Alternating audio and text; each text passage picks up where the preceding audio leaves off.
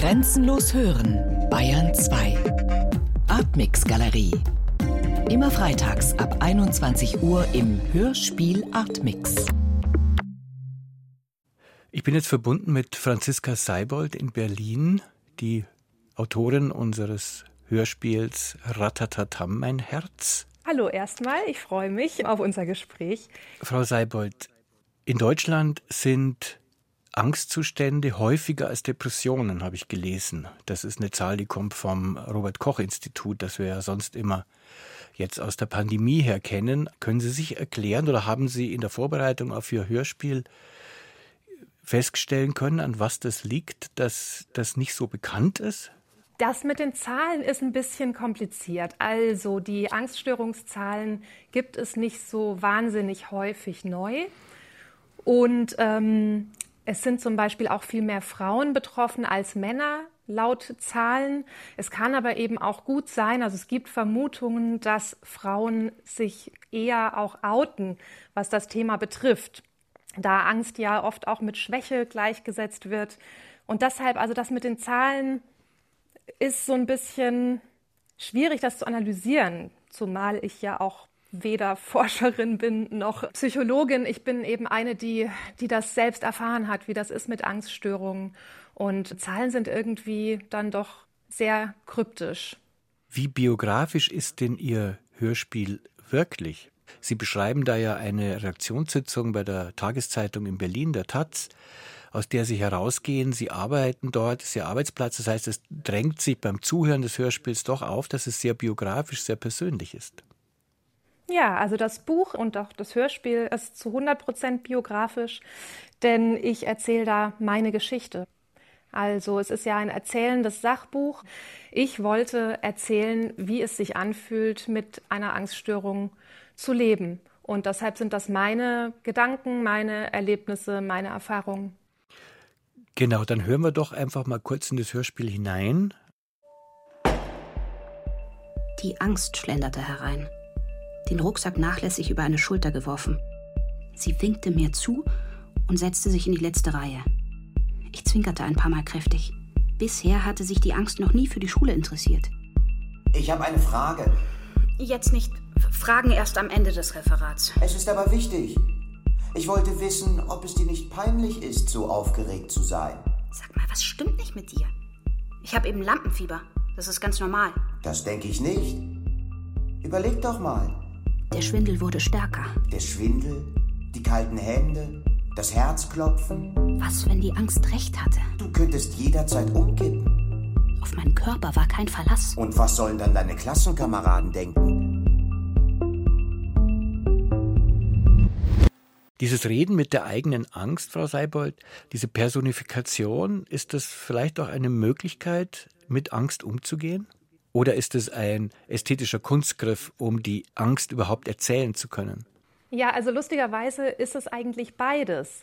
Bei mir war es zunächst ein ästhetischer Kunstgriff während des Schreibens, weil was ja wirklich schwierig ist, Leserinnen und Lesern zu vermitteln, ist, wie sich etwas anfühlt, was sie selbst vielleicht noch nie gefühlt haben. Und als ich überlegt habe, wie ich diese Gefühle ausdrücken kann, kam mir die Idee, die Angst zu personifizieren. Im Verlauf des Schreibens hat sich dann aber was ganz Interessantes eigentlich entwickelt, denn ich habe irgendwie diese Person der Angst, die ich selbst geschaffen habe, lieben gelernt oder zumindest mochte ich sie. Ich fand sie nervig, aber auch irgendwie witzig und konnte mich so eigentlich besser an sie annähern. Und letztlich, jetzt im Rückblick, hat es mir auch tatsächlich dann geholfen, nochmal mit der Angst umzugehen. Also seit das Buch fertig ist, schaffe ich das in bestimmten Situationen, wo die Panik wiederkommt oder eine Angstattacke, dass ich in, ganz bewusst in diesen Dialog reingehe. Ist dann das Schreiben auch eine Art Selbsttherapie gewesen? Oder kann Schreiben Selbsttherapie überhaupt sein? Also in meinem Fall war es das auf gar keinen Fall und ich glaube, das wäre auch wirklich, wirklich falsch gewesen. Ich habe sehr, sehr lange vorher überlegt, ob ich überhaupt das Buch schreibe, beziehungsweise den Text, auf dem das Buch basiert. Der war zuerst da, damals in der Taz als Titelgeschichte. Und das hat jahrelang gedauert. Also da habe ich sowohl mit meinem Therapeuten lange gesprochen, mit meinen Eltern, mit Freunden. Das hätte ich niemals einfach so gemacht und das würde ich auch niemandem raten. Also es gibt einen bestimmten Zeitpunkt, an dem, glaube ich, ist man bereit und vorher nicht. Und Selbsthilfe, also die, die Therapie selbst, die gehört in die Therapiesitzung und nicht in ein Buch. Vielleicht müssen wir noch mal kurz die Vorgeschichte des Buches aufgreifen. Also vor dem Hörspiel gab es das Buch und vor dem Buch gab es einen Artikel in der Tageszeitung Taz. Genau, ich habe, ich glaube, es war 2016, eine große Geschichte in der Taz am Wochenende geschrieben, in der ich mich sozusagen geoutet habe mit der Angststörung. Da war ich auch auf dem Titel mit Foto und das war so dieses in die Welt rausschreien, hey, ich bin nicht so normal, wie ihr bisher dachtet. Genau, und im Anschluss wurde ich gefragt, ob ich ein Buch daraus machen möchte. Gut, dann bleibe ich nochmal bei dem Taz-Artikel. Das war der erste Schritt und das ist, denke ich, dann auch der mutigste Schritt gewesen, oder? Sich da, Sie sagen ja selber outen, also sich da zu präsentieren. Woher kommt denn die Angst, sich zu präsentieren? Mm, also ich glaube, die Angst, sich zu präsentieren, ist gleichzeitig auch schon so ein bisschen genau die Krux mit der Angststörung. Also das hängt ja genau zusammen. Denn was ich schon erstaunlich finde, und ich hatte ja auch mit vielen Betroffenen Kontakt, also nach dem Text und nach dem Buch auch, alle erzählen eigentlich das Gleiche. Also bei den meisten geht es darum, sich bloß nicht zu blamieren und diese Maske aufzubehalten. Und schnell sind Situationen peinlich und man möchte nicht auffallen. Also diese ganzen blöden Angewohnheiten habe ich manchmal das Gefühl, dass die fast so ein bisschen prädestinieren dazu. Also es kommen natürlich noch andere Sachen dazu, aber dass die möglicherweise so ein bisschen der Nährboden dafür sind, dass dann eventuell eine Angststörung entsteht. Und das ist dann halt so ein bisschen ein Teufelskreis, weil gerade die Leute wollen sich natürlich erst recht nicht outen und dann läuft man immer mit dieser Maske rum und das ist wahnsinnig anstrengend. Hat das was mit unserem Zwang zur Selbstoptimierung zu tun, dass wir immer uns selber verantwortlich machen, dass wir die Höchstleistung bringen sollen? Das kann ich mir schon gut vorstellen und ich glaube, diese Selbstoptimierung ist ein total wichtiges Thema. Also auch jetzt gerade, glaube ich, ploppt das wieder nach oben. Das spielt sicherlich mit rein, ist aber jetzt auf jeden Fall nicht das Einzige, was man als wo man jetzt die Angststörung dafür verantwortlich machen könnte, sozusagen. Ne? Die, ist, die ist ja ein Mix dass die entsteht. Und dann müsste man ja auch erstmal tiefer graben und gucken, woher kommt denn der eigene Perfektionismus her und dieser Wunsch nach Selbstoptimierung. Also ist das was, was die Eltern einem früher erzählt haben oder gibt es mehrere Möglichkeiten? Dann ist das eine gute Gelegenheit, nochmal in das Hörspiel hineinzuhören, nämlich eine Stelle, die mir besonders in Erinnerung geblieben ist. Es geht um die Verkehrsinsel. Ich stehe auf der Mittelinsel an der Brandenburgischen Straße, dort, wo sie die Konstanzer Straße kreuzt. Vierspurig rasen Autos vorbei, je zwei vor und zwei hinter mir. Nachdem ich die eine Straßenhälfte überquert habe, ist die Ampel auf Rot umgesprungen. Sodass ich jetzt warten muss auf diesem Streifen Asphalt, auf dem verdorrte Grashalme traurig tanzen.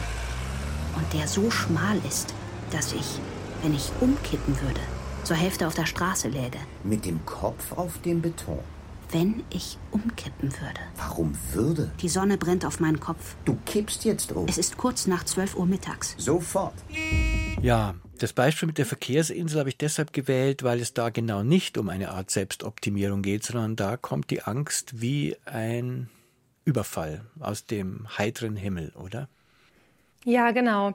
Das ist eigentlich ein sehr gutes Beispiel dafür, wie so Panikattacken ähm, oder Angstattacken gerne losgehen. Nämlich ist es dieses Gefühl des Kontrollverlusts und der Machtlosigkeit.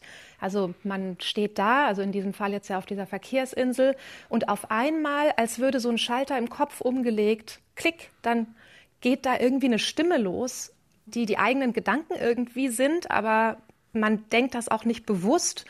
Und das ist eben das, was ich als Angst sozusagen outgesourced habe bei meiner Figur. Und das ist halt schrecklich, wenn man diese eigenen schlimmen Gedanken nicht im Griff hat. Und das ist aber zum Glück auch was, was man dann lernen kann mit der Zeit und mit verschiedenen Strategien. Was heißt denn Lernen? Lernen heißt für mich jetzt nicht Heilung, sondern Lernen heißt, ich gehe permanent mit Angst um. Ja, das auf jeden Fall. Lernen heißt, sich bestimmte Mechanismen anzueignen, wie man so gut wie möglich die Angst im Griff hat. So würde ich das definieren. Also das sind zum Beispiel so Sachen wie sich bewusst zu machen, dass man durchaus die Kontrolle hat, dass man seinen Gedanken nicht ausgeliefert ist, dass man diese Gedanken, wenn die losgehen, diese Angstspirale, die auch vor allem bei so einer generalisierten Angststörung immer losgeht, dass man die stoppen kann. Und das muss man aber üben. Und das ist auch was, was Verhaltenstherapie zum Beispiel macht. Und genau, also so Sachen wie Meditation helfen eben auch. Da merkt man erstmal, was eigentlich alles im Kopf so los ist. Also ich glaube, das kennen auch Menschen, die schon mal Meditation ausprobiert haben und keine Erfahrung mit Angststörungen haben. Es ist ziemlich schwer, dieses Rauschen im Kopf abzustellen. Und das ist aber ein wahnsinnig guter Trick, um auch die Angststörungen in den Griff zu kriegen. Im Hörspiel geht es auch um Boris Vian. Sie sagen, Sie mögen seinen Humor. Und deshalb habe ich jetzt ein Musikstück ausgesucht, das mit Boris Vian zu tun hat. Der Boris Vian war ja nicht nur Schriftsteller, sondern auch Jazz-Trompeter und ein Stück, das er gerne gespielt hat, das ist Chloe von Duke Ellington.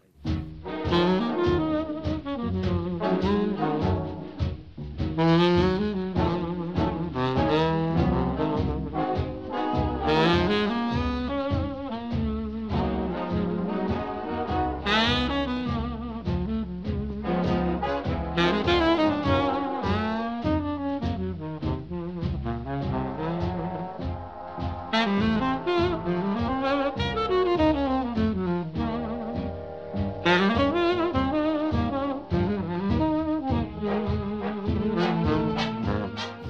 von Duke Ellington. Das habe ich ausgewählt, weil mir Franziska Seibold dieses Stück empfohlen hat.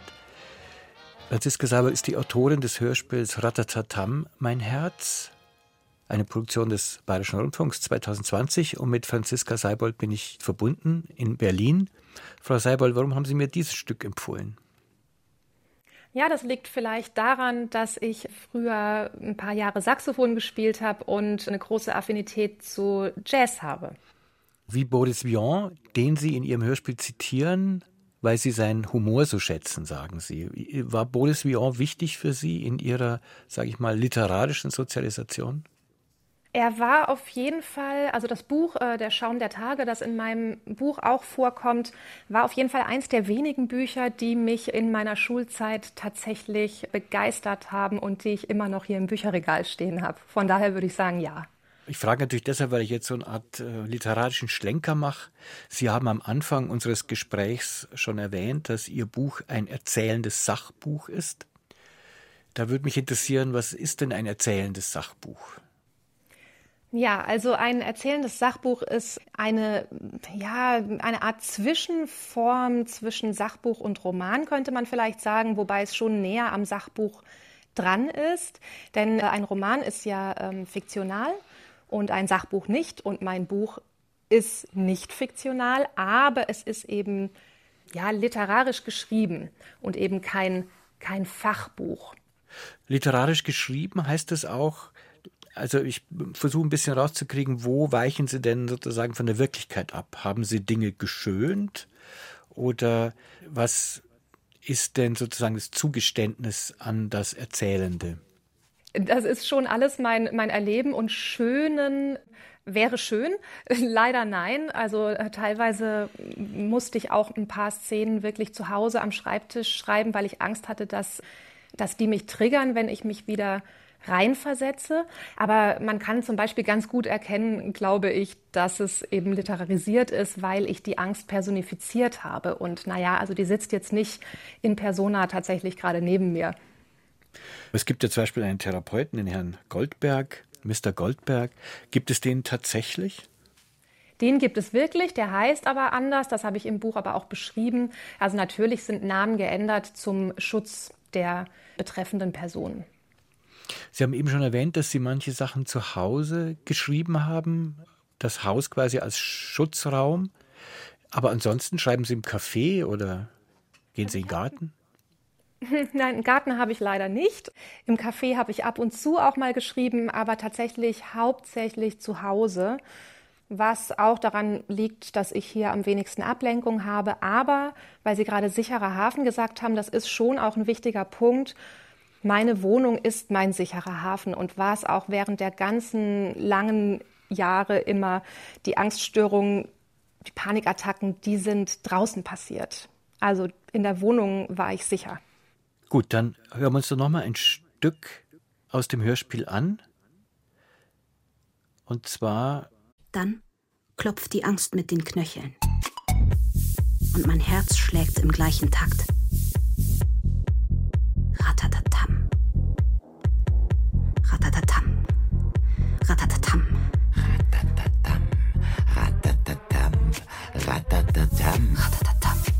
Wische meine nassen Hände an der Hose ab.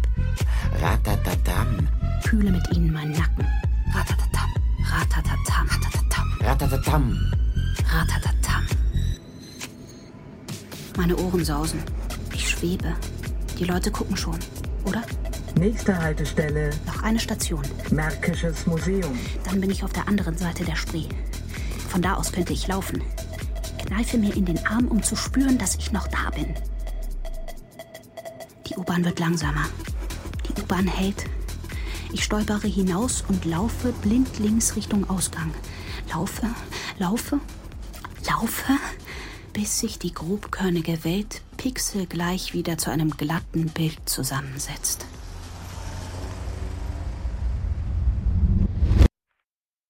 Ratatatam, der Titel des Hörspiels, Ratatatam, mein Herz. Wie kommen Sie auf den Titel? Was bedeutet der? Mm, Der Titel ist einfach die, die Verlautbarung äh, von dem, was, wie ich mein Herz wahrnehme, wenn es richtig loslegt in diesen Panikattackensituationen. Und ergab sich eigentlich, also der Titel ergab sich, da war die Szene schon geschrieben, in der das erste Mal dieses Wort vorkommt, Ratatatam. Und ähm, ja, so entstand der Titel. Jetzt hatten wir vorher ein Stück gehört, Chloe von Duke Ellington. Und eigentlich heißt der ganze Titel des Stücks Chloe's Song of the Swamp. Das ist sozusagen das Lied des Sumpfes, ein Sumpflied. Verzeihen Sie mir das Klischee, wenn ich jetzt frage, la Münchhausen sich mit den Haaren aus dem Sumpf ziehen. Wie kann man sich denn selber mit den Haaren aus dem Sumpf ziehen? Wie kann man sich denn selber aus dieser Angst befreien? Hm, das ist eine gute Frage. Ich glaube, die muss auch für jede Person anders beantwortet werden. Also ich glaube, es gibt keine allgemeingültige finale Erklärung. Alleine aus dem Sumpf glaube ich sowieso nicht. Also ich glaube, ohne Hilfe geht es nicht. Ich hätte es nicht geschafft ohne meinen Therapeuten. Der Austausch mit, mit Freundinnen und Freunden ist auch wichtig, Rückhalt von Eltern, solche Dinge. Also ich glaube, alleine ist wirklich schwierig. Ja, und ansonsten, naja, ich, ich kann halt auch nur aus meinem eigenen Erleben Tipps geben, aber ich glaube, es ist wirklich für jeden unterschiedlich. Also so Dinge wie Meditation helfen wirklich, auch wenn es sich anhört wie ein Klischee. Lesen, also bei mir war es Eckhart Tolle, um irgendwie nochmal so einen anderen Blick zu bekommen auf, wie der Verstand funktioniert zum Beispiel. Aber alles irgendwie auch zu seiner Zeit. Und ich glaube, da muss jeder, jeder für sich den richtigen Zeitpunkt finden. Und das spürt man dann auch, wann man bereit ist, sich mit, mit dem nächsten Schritt auseinanderzusetzen. War das auch eine Intention, als Sie das Buch geschrieben haben, andere anzustupsen, zu sagen, löst das Problem, geht zu Leuten hin, die euch helfen können? Ja, auf jeden Fall, auf jeden Fall. Also ich wollte anderen Betroffenen mit dem Buch auf jeden Fall helfen. Also erstmal war mir wichtig, denen zu zeigen, ihr seid nicht alleine, weil das ist ein Gefühl, das ganz, ganz oft vorherrscht. Und ich finde, deshalb muss man auch eben drüber, drüber reden und drüber schreiben. Das mit dem Anstupsen, ja, klar, im besten Fall auch. Und was ich auch erreichen wollte, die Menschen, die Angststörungen nicht kennen, die kennen es ja dann doch, auch wenn sie es nicht mal wissen, nämlich über Freunde, Verwandte. Ne? Denn wenn jeder Sechste betroffen ist, dann hat man auch vermutlich im Freundes- oder Familienkreis jemanden, der das auch hat. Und da ein Verständnis schaffen, das war mir auch total wichtig. Und eben das große Ganze darüber zu reden, es öffentlich zu machen und eben tatsächlich auch mit meinem Klarnamen, weil das mit dieser Stigmatisierung wirklich endlich mal aufhören muss. Also es ist jetzt 2020, es wird langsam Zeit. Man ist deshalb nicht verrückt. Das ist nervig, so eine Angststörung, aber es ist auch nicht peinlich trotz allem. Das heißt, am besten wäre es, ich würde sagen, wenn ich so eine Angststörung hätte, jetzt habe ich eine und ich brauche kurz einen Break oder, oder wie soll man dann in der konkreten Situation umgehen? Naja, auch das ist natürlich wieder personenabhängig. Also ich weiß schon auch, dass ich da eine ziemlich luxuriöse Situation hatte, denn wenn man es jetzt mal so runterbricht, habe ich ja auch noch quasi Geld damit gemacht. Ne? Ich habe ein Buch darüber geschrieben. Mir hat das jetzt überhaupt nicht geschadet. Mir sind jetzt nicht Aufträge als Journalistin weggebrochen. Deshalb wahrscheinlich sogar eher im Gegenteil. Dass das nicht allen so geht, die ähm, eine Angststörung haben, das ist mir total klar. Und deshalb würde ich auch niemals verlangen, rennt jetzt alle raus und outet euch. Es ist vielleicht auch eher ein Appell teilweise an Arbeitgeber. Da hört man auch manchmal so Sachen, hm, dass die sich vielleicht ein bisschen mehr öffnen und bessere Angebote auch machen, so dass dann vielleicht die Arbeitnehmerinnen und Arbeitnehmer ja, sich trauen, vielleicht zum Chef zu gehen, wenn es ihnen schlecht geht und zu sagen, ich kann jetzt nicht irgendwie, ich bin mal eine Woche raus. Ja, das finde ich jetzt interessant, weil das heißt ja sozusagen, es nicht einfach nur als, als Schwäche oder man ist für den Job nicht geeignet oder so zu lesen, was ja vielleicht dann diese Angst nochmal verstärkt. Ja, genau. Und es gibt, ähm, gibt so ein Beispiel, das wird irgendwie gerne bemüht, aber es ist auch einfach schön, Ne, wenn man ein gebrochenes Bein hat, dann verlangt auch niemand, dass man irgendwie zur Arbeit läuft. So, es ist halt einfach eine Krankheit und man kann auch da mal ausfallen. Das muss einfach normal werden. Ist es zum Glück schon auch oft, viel besser als früher, aber ich glaube, wir sind immer noch nicht an dem Punkt, der für mich zufriedenstellend wäre. Dann zu einer, sage ich mal, reinen Luxusangst, nämlich die Angst des Autors vor dem Produkt oder die Angst der Autorin vor dem Produkt. Wie konnten Sie denn damit umgehen mit der Hörspielproduktion? Also konkret konnten Sie das loslassen, Ihr Buch, und einfach das übergeben und sagen, ja, das Hörspiel, das entsteht quasi jetzt unabhängig von mir, oder haben Sie da eher so eine Art Kontrollabsicht zu sagen, Sie müssen da jede Sekunde genau darüber wachen, was da passiert? Also ich frage deshalb nach, weil es ja doch ein sehr persönliches Buch ist und es ist ja auch Ihre Persönlichkeit, die da in ein Hörspiel umgesetzt wird. Ja, da kam mir vielleicht zugute, dass ich äh, bisher überhaupt gar keine Hörspielerfahrung hatte und quasi gar nicht wusste, was jetzt passiert und was die nächsten Schritte sind. Das nächste ist, dass die Regisseurin, die Elisabeth Weilenmann, mich einbezogen hat, was total toll und spannend war und dass sie mir vorab Hörspiele geschickt hat, die sie schon gemacht hat. Und die fand ich so grandios, dass ich ihr auch danach gesagt habe, ähm, sie darf machen, was sie will. Ich vertraue ihr blind. Und es hat sich gelohnt.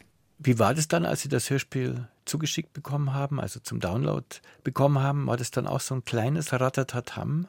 Das ja, anzuhören? ein großes, ein großes. Und das hatte ich total unterschätzt vorher. Ich war ganz entspannt die ganze Zeit. Und dann kam das Hörspiel und dann saß ich hier und ja, es war ein großes Ratatatam im, im Rhythmus von, diesem, von dieser grandiosen Musik in dem Hörspiel. Es hat also eigentlich ganz gut gepasst. Ich wurde quasi durch mein eigenes Hörspiel und die Aufregung darüber nochmal getriggert. Also ich glaube, mehr kann man, kann man nicht verlangen. Gut, dann bedanke ich mich sehr herzlich bei Franziska Seibold, Autorin des Hörspiels Ratatatam Mein Herz, eine Produktion des Bayerischen Rundfunks 2020, das jederzeit in der ARD Audiothek heruntergeladen werden kann oder im Hörspielpool des Bayerischen Rundfunks unter hörspielpool.de. Frau Seibold, vielen Dank für unser Gespräch. Ja, ich danke Ihnen.